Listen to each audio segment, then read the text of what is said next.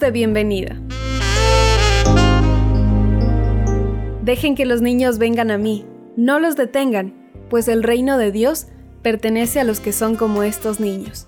Lucas 18:16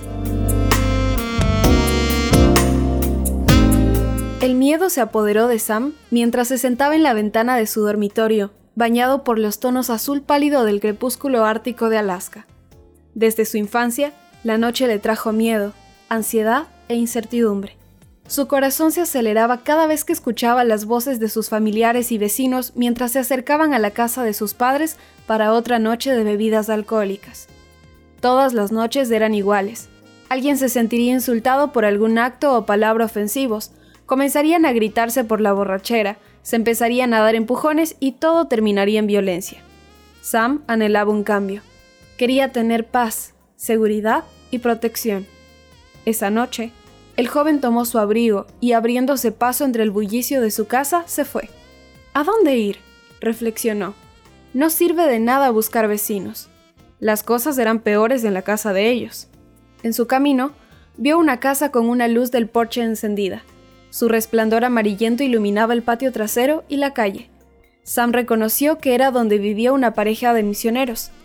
Sus amigos le habían contado cómo abrieron la casa para que los niños vinieran a comer, jugar y escuchar historias bíblicas. Mientras pensaba en qué hacer, el sonido de la risa llegó a sus oídos. Había algo diferente. Era una risa sobria, llena de alegría. En ese momento, el joven se enfrentaba a dos posibilidades pasar la noche vagando por las calles oscuras hasta que las cosas mejoraran en su casa, o intentar descubrir el secreto de la sencilla alegría de la casa de los misioneros. Sam subió lentamente las escaleras hasta la puerta, llamó suavemente y dio un paso atrás, listo para huir. La puerta fue abierta por una mujer sonriente, quien le indicó que entrara y se uniera a los otros niños mientras escuchaban la historia de los reyes de Oriente que siguieron la estrella de Jesús. Sam reconoció a algunos de sus amigos en el grupo y cuando se sentó con ellos sintió paz. Al igual que sus amigos, había encontrado algo maravilloso, un lugar donde podría volver a ser un niño. El Ártico de Alaska tiene una de las tasas más elevadas de suicidio y abuso de sustancias en los Estados Unidos.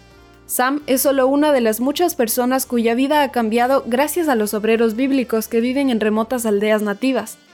Dios llamó a estos preciosos misioneros a hacer luz en una parte muy oscura y desafiante del mundo. Ora por la gente de Alaska y los programas de la asociación en Alaska.